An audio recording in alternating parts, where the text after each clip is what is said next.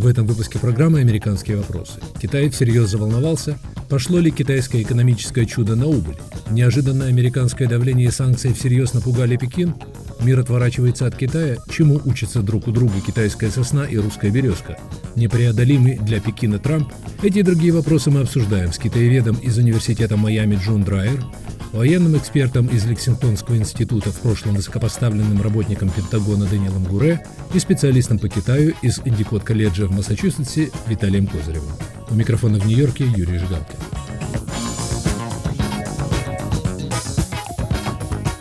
15 июля заместитель министра иностранных дел Китая вызвал к себе американского посла в Пекине с очевидной целью отчитать США за враждебные действия последнего времени – я хочу жестко предупредить США, что любые запугивания и несправедливости по отношению к Китаю будут встречены решительной контратакой со стороны Китая, и американская попытка подорвать развитие Китая обречена на провал, заявил замминистра. Необычное предупреждение последовало после того, как в течение лишь трех дней США публично объявили о незаконности китайских притязаний в акватории Южно-Китайского моря, лишили Гонконг особого статуса в отношениях с США, ввели санкции против китайских граждан и фирм за нарушение прав гонконгцев, добились отмены контрактов фирмы Huawei на строительство коммуникаций в Европе и даже заговорили о введении запрета на въезд в США членам китайской компартии. Администрация Трампа демонстрирует решительность в критическую для китайских властей минуту, когда на волне пандемии коронавируса и критики во многих стран действий Пекина, аналитики поднимают вопрос о жизнеспособности китайской экономической модели. Например, американский журнал National Interest напечатал статью «Достиг ли Китай пика своего подъема?» Ответ – вполне возможно. Причины – население страны быстро сокращается, процент работоспособного населения уже снижается, в стране гигантский гендерный дисбаланс, китайский экспорт, главнейшая статья доходов, падает – и это только начало, пишет Мерик Керри из Лексингтонского института Вирджинии. Вот что говорит его коллега по институту Дэниел Гуре. Я думаю, можно представить вполне убедительную версию в поддержку тезиса о том, что экономический рост Китая достиг пика и будет ощутимо снижаться в будущем по разным причинам, некоторые из которых заложены в фундаменте экономической и политической системы, созданной в Китае.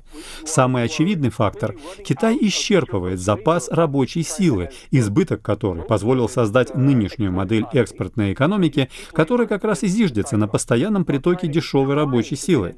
В то время как китайские власти пытаются развить высокотехнологичные отрасли экономики, успех этих усилий далеко не гарантирован из-за гигантской конкуренции со стороны США, европейских стран и даже Израиля, чей потенциал в этой области значительно выше. В то же время Китай понемногу уступает экспортные позиции своим региональным соперникам, которые способны выпускать товары дешевле. Мало того, агрессивная политика Пекина заставляет ближайших торговых партнеров Китая уменьшать свою зависимость от китайского рынка, а иностранные компании все более диверсифицируют производство, делая ставку на другие азиатские страны, что неизбежно отразится на экономике Китая в будущем. Иными словами, господин Гуре, вы считаете, что говорить о наступлении китайского века преждевременно, несмотря на то, что китайская экономика росла в течение трех с лишним десятилетий невероятно быстро, и даже были прогнозы, что ВВП Китая превзойдет американский уже к 2030 году. Действительно, то, что им удалось совершить, можно назвать чудом. Но это была самая легкая часть пути. В Китае было молодое население. Страна получила гигантские объемы иностранных инвестиций. Для нее был открыт доступ на рынки развитых стран. Во многом Китаю были предоставлены тепличные условия развития. Например, членство во Всемирной торговой организации со множеством льгот, как слабо развитой стране. И Китай воспользовался этим сполна. Но теперь низко висящий плод сорван. Огромная часть китайской экономики – государственные, неэффективные предприятия, которые поддерживаются государственными кредитами. Банковская система страны находится в плачевном состоянии. Она обременена триллионами и триллионами долгов, которые не будут погашены. Да, Китай совершил удивительный рывок, но что будет дальше, предсказать невозможно. Напрашивается параллель с Японией, которая вплоть до 80-х годов прошлого века переживала взрывной экономический рост. Тогда предсказывали наступление японского века. Газеты писали о Japan Incorporated. Японцы скупали американскую недвижимость, включая, например, знаменитый Рокфеллеровский центр в Нью-Йорке, один из крупнейших офисных комплексов в мире. Что происходит с Японией сегодня? Она в стагнации. То же самое может произойти и с Китаем. А что можно сказать о военных возможностях Китая? Ведь Пекин сделал большую ставку на развитие вооруженных сил. Без сомнения, Китай действует очень решительно, пытаясь добиться количественного и качественного рывка в этой области. Проблема для Пекина состоит в том, что уровень подготовки, логистическое обеспечение, разведывательные возможности все еще далеки от требований, предъявляемых к лучшим армиям мира. У Китая сейчас есть корабли, самолеты и ракеты, но у него нет современной системы командования и контроля. У него нет возможности выявить цели и нанести по ним точные удары.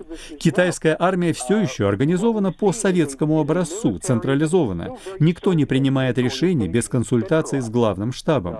Многое из китайских вооружений представляет собой несколько улучшенные образцы советских и российских и копии американских систем вооружений, оказавшихся в распоряжении китайских инженеров, как правило, незаконным путем. В результате у Китая все еще нет интеллектуального капитала, который позволил бы им создавать свои собственные оригинальные вооружения. Они только начинают создавать атомные корабли. У них нет еще собственного стратегического бомбардировщика. Их баллистические ракеты, по сути, российского происхождения. Мало того, возникает вопрос, способны ли китайцы поддерживать этот арсенал в надлежащем состоянии.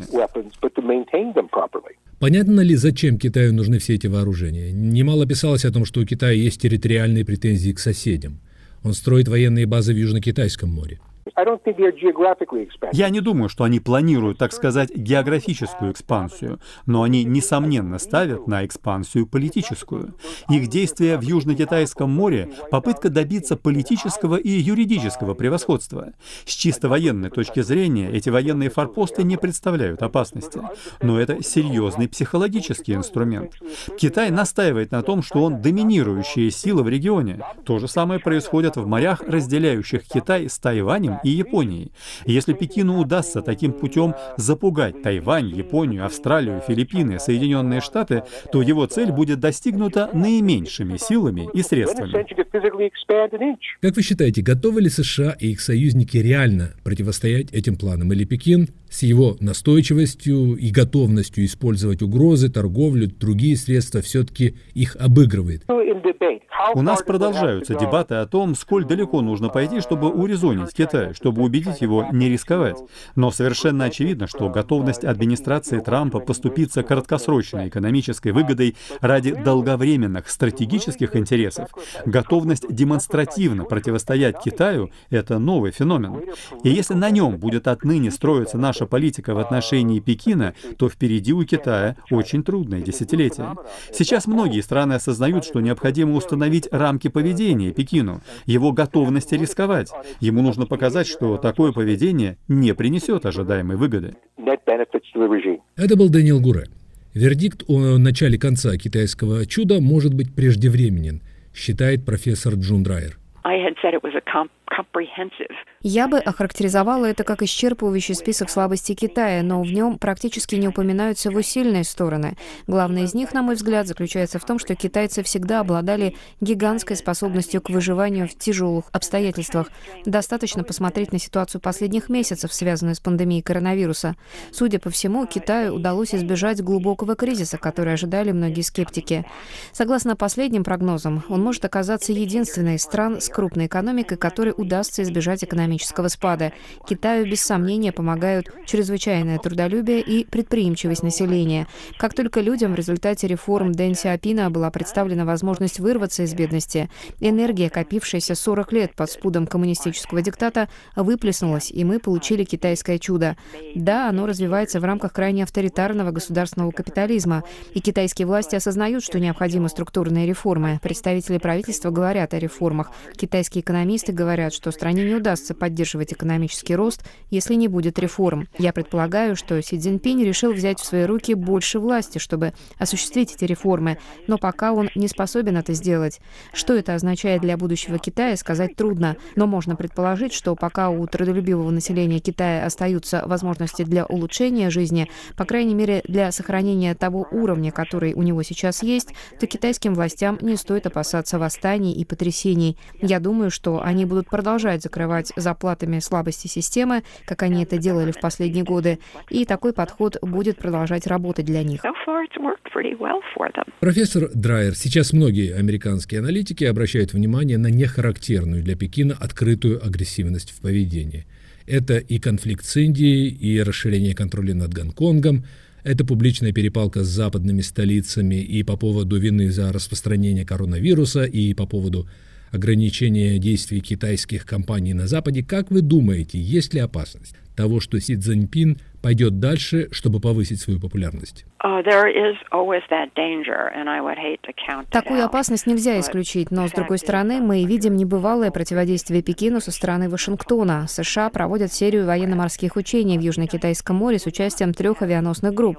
К такой демонстрации силы не прибегала в последние десятилетия ни одна из американских администраций.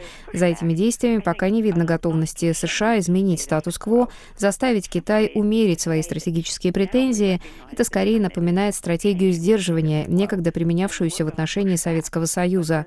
Когда государственный секретарь США Майк Помпео сделал несколько дней назад громкое заявление о том, что Вашингтон рассматривает как незаконные китайские морские притязания в этом регионе, в действительности он лишь впервые подтвердил поддержку Соединенными Штатами вердикта Международного суда ООН в Гааге, вынесенного в 2016 году, о том, что Китай нарушил международное право, сооружая искусственные острова в Южно-Китайском море и заявляя о своей юрисдикции над большей частью акватории Южно-Китайского моря. О никаких мерах, скажем, по принуждению Китая выполнить решение Международного суда не говорится.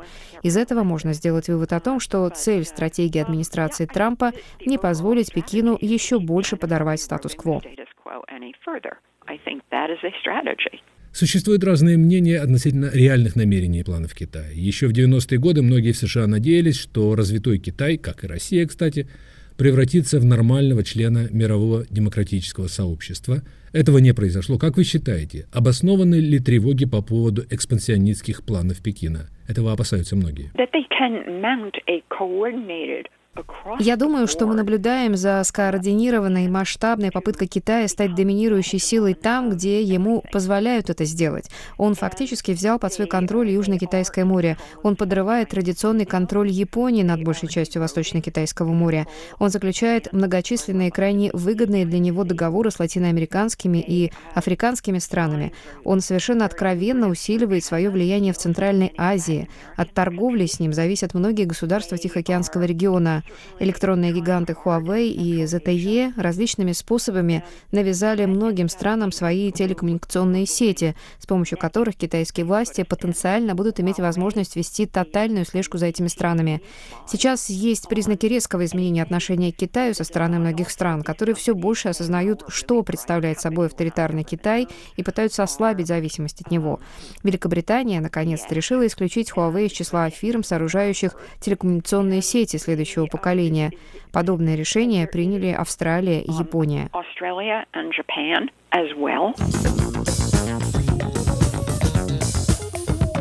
Вы слушаете передачу «Американские вопросы». Китай всерьез заволновался, пошло ли китайское экономическое чудо на убыль.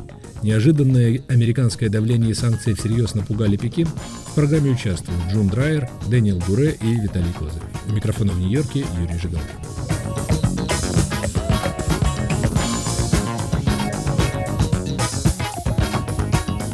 Это была Джун Драйер. Виталий Козырев, видим ли мы сейчас признаки того, что Китай всерьез и впервые, кстати, заволновался? В принципе, он заволновался еще в 2011 году, когда э, администрация Обамы решила перевести фокус своей внешней политики с Ближнего Востока на э, Азиатско-Тихоокеанский регион – и, в принципе, э, политика Обамы, она состояла в одновременном присутствии, в стратегическом присутствии в АТР и экономическом наступлении. Но экономическое наступление, оно было в духе глобализма которое предполагало включение Китая в э, новую систему экономических отношений, региональных и мировых, предполагало институциональное вытеснение Китая, поскольку Китай не смог бы в течение последующих 10-15 лет соответствовать э, вот этим новым завышенным требованиям участие в э, неолиберальной или в либеральной мировой торговле. Трамп, он поменял эту политику, он решил напрямую выступить против Китая. И основная цель этой политики – ослабить Китай. Это уже всеми признается, и китайское руководство также это ощущает. И это все заставляет Китай вырабатывать контрстратегию. Она немножко неуклюжая, потому что для них это, конечно, связано с э, рисками как вне, так и страны. И мы уже видим, что многие страны очень стали подозрительно относиться к Китаю, э, который стал более упертым на международной арене, так и внутри страны, где экономическое благосостояние населения зависело во многом от э, внешней торговли и от благоприятных внешней среды. Поэтому я считаю, что это такой многоплановый, многогранный курс на снижение китайского потенциала и на ослабление Китая. Как вы считаете, почему столь внезапно изменилось отношение к Китаю? Кстати, не только со стороны США, на его поведение жаловались давно, но действовать начали только сейчас. Еще год-полтора назад многие союзники осуждали подход Трампа, решительный подход Трампа к отношению с Пекином. Я здесь вижу две причины. Одна внутренняя, внутриполитическая, американская причина. Китай стал инструментальным в борьбе Трампа и республиканцев против демократов. А вторая причина, она более э, глубокая, она связана с технологической и экономической политикой, стратегии Китая, который отказался от той роли, которая была предусмотрена западными глобалистами для Китая. А роль состояла в том, что в мировом распределении труда у Китая будет определенная ниша, но Китай не будет занимать производственные цепочки с наивысшей добавленной стоимостью, наиболее технологичные. Но Китай понял, что он не хочет довольствоваться такой вот ролью и стал активно э, продвигать и делать вклад в научные исследования, разработки, и а, во многих э, вещах даже стал опережать Соединенные Штаты. Это для США создает не просто экономический какой-то вызов, но и технологический вызов. И Китай сейчас себя рассматривает как конкурент в борьбе за лидерство в этой сфере. Я думаю, что разочарование и э, боязнь, опасения Соединенных Штатов потерять лидерство в технологической и производственной индустриальной э, сфере, это вызвало, наверное, вот переход к такому более классическому варианту мировой политики, основанных на отношении с позиции силы. Виталий, в вашей интерпретации США попросту боятся сильного конкурента и делают все, чтобы подрезать ему крылья. Но как бы вы ответили тем, кто говорит, что проблема в том, что китайским властям нельзя доверять? С одной стороны, авторитарный режим не хочет играть по правилам, с другой он пытается совершить технологический скачок, о котором вы говорите, за счет Запада, попросту похищая западные технологии благодаря отчасти тепличным условиям, созданным для Пекина наивными западными лидерами в течение последних десятилетий. Это действительно так. Э, в общем-то, а благодаря открытости американской и западной систем Китай смог, пользуясь легально той базой и теми институциональными и нормативными предпосылками войти и, э, в общем-то, подсасывать, что так сказать, современные технологии и переманивать тех же китайских инженеров, которые обучились в Соединенных Штатах, и остались тут работать э, в Китае на большие зарплаты с тем, чтобы они делали вклад в национальное развитие собственной страны. Вот эта идеология национального подъема, она, в общем-то, является такой серьезной скрепой режима Си Цзиньпина. Э, второй вопрос связан с присутствием Китая в технологических цепочках западных стран. И это так. Китай очень успешно воспользовался вот этим либерализованным режимом для того, чтобы делать инвестиции, создавать компании, совместные проекты и, и, естественно, получать от этого определенные дивиденды. Что касается авторитарности, что западные элиты не хотят иметь дело с авторитарным Китаем, в западных элитах тоже приходят к мнению о том, что нужно усиливать роль государства в нашу эру достаточно жесткого противостояния разных полюсов силы, во всех странах идет определенная тенденция к делиберализации. Сейчас э, все страны переходят к какому-то более баланс, сбалансированному состоянию между государственным вмешательством и э, свободным предпринимательством и свободным рынком, потому что все понимают, что ты не можешь э, конкурировать с внешними силами, оставляя свой собственный рынок национальный слишком либерализованным. То есть эта риторика, она просто позволяет э, западным элитам э, нападать на Китай и нападать на Россию. При этом они понимают, что без стратегического планирования, как минимум, они не смогут успешно конкурировать с этими поднимающимися гигантами.